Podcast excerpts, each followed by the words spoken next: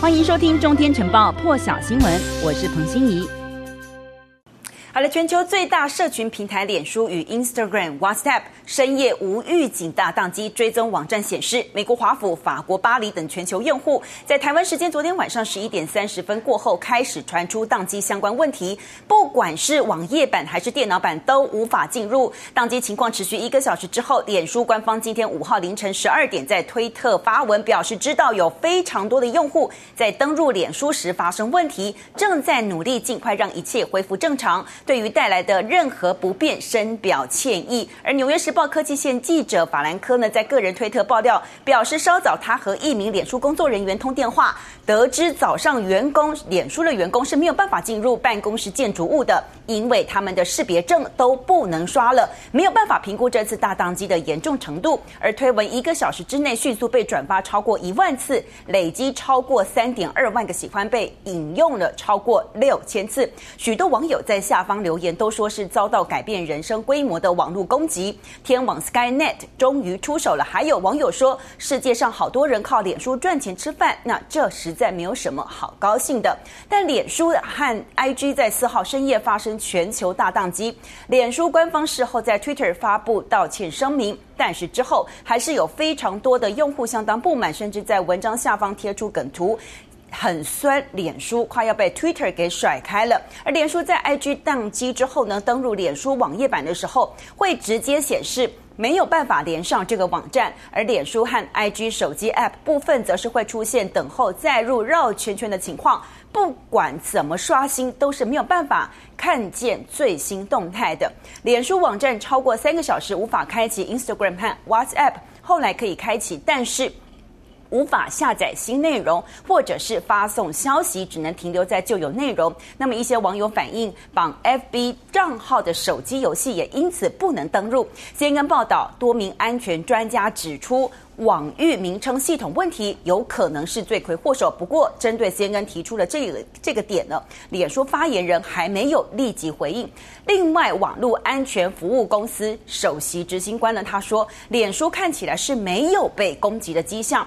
那么，Facebook 在个午盘的交易的股价下跌超过百分之五，也成为将近一年以来最糟糕的交易日。接下来看的是大陆环球报的报道，说由卡尔文森号、雷根号、伊丽莎白女王号三艘航舰领衔的美英日荷加澳多国在菲律宾海军演。四号呢，卫星捕获了英国海军伊丽莎白女王号航舰进入南海，一同出现的，据说还有。美军的卡尔文森号航舰，还有舰载运输机，推测卡尔文森号呢是一起进入南海活动的。环球网也说，美国国务院发言人普莱斯在电话简报上面表示，美国对台承诺坚若磐石，那么这个是有助于维护台湾海峡区域的和平稳定。美国将会持续和友人及盟友促进共享的繁荣、安全与价值观，同时也将持续深化与台湾的关系。而普莱斯这个生明里头呢，还说美国不猜测北京动机，而是重申对台承诺坚若磐石。而大陆外交部发言人华春莹也就涉台问题回应说，台湾是中国的台湾，轮不到美国说三道四。美方有关言论严重违反一个中国原则和中美三个联合公报规定，对外发出极为错误和不负责任的信号。那么十月有四天，解放军机一共派出了一百四十九架次。白宫发言人沙奇在最新的媒体简报会上被问到解放军机扰台的问题，我们先来听听看白宫针对区域和平稳定的最新回应。Uh, what is the White House's interpretation of what China is doing and what can be done to kind of ratchet down the tensions?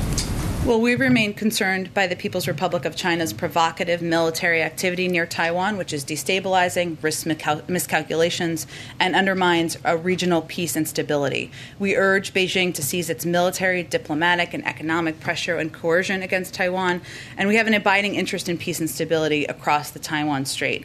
Uh, that's why we will continue to assist Taiwan in maintaining a sufficient self defense capability. We maintain our commitments as outlined in the three communiques Taiwan Relations Act and the Six Assurance differences. Our commitment to Taiwan is rock solid and contributes to the maintenance of peace and stability across the Taiwan Strait and within the region. We have been clear privately and publicly about our concern about the PRC's pressure and coercion, coercion toward Taiwan, and we will continue to watch the situation very closely. 而美国贸易代表戴琪在华府智库战略暨国际研究中心也就对大陆贸易政策发表谈话。他第一次对外说明拜登政府计划如何因应大陆的贸易协议。贸易协议。那戴琪呢，在将近二十五分钟的致辞当中表示，他将喊大陆对口就第一阶段贸易协议的所有内容进行真正坦诚的对话。他说，那是大陆做出的承诺，也是对美国企业和工人做出的承诺。而《华尔街日报》报在九月十号曾经报道说，拜登政府正在考虑对大陆的补贴行为及对美国经济损害启动三零一调查，以便在贸易问题上施压北京。对于这一点，戴琪回应：这个会视情况而定，它有各种工具。俄罗斯军方呢，他宣布从一艘核潜舰北德文斯克号发射了新式锆石极音速巡弋飞弹。击中了位在俄罗斯巴伦支海的测试目标，这是总统普丁口中的无敌军火库的最新一次的测试。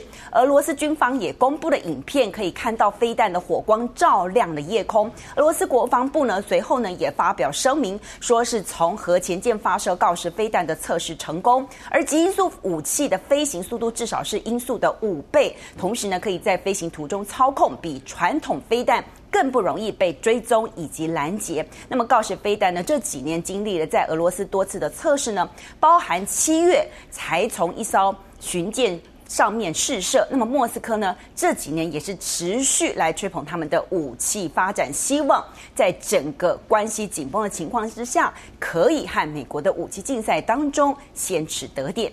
更多精彩国际大师，请上中天 YT 收看完整版，也别忘了订阅、按赞、加分享哦。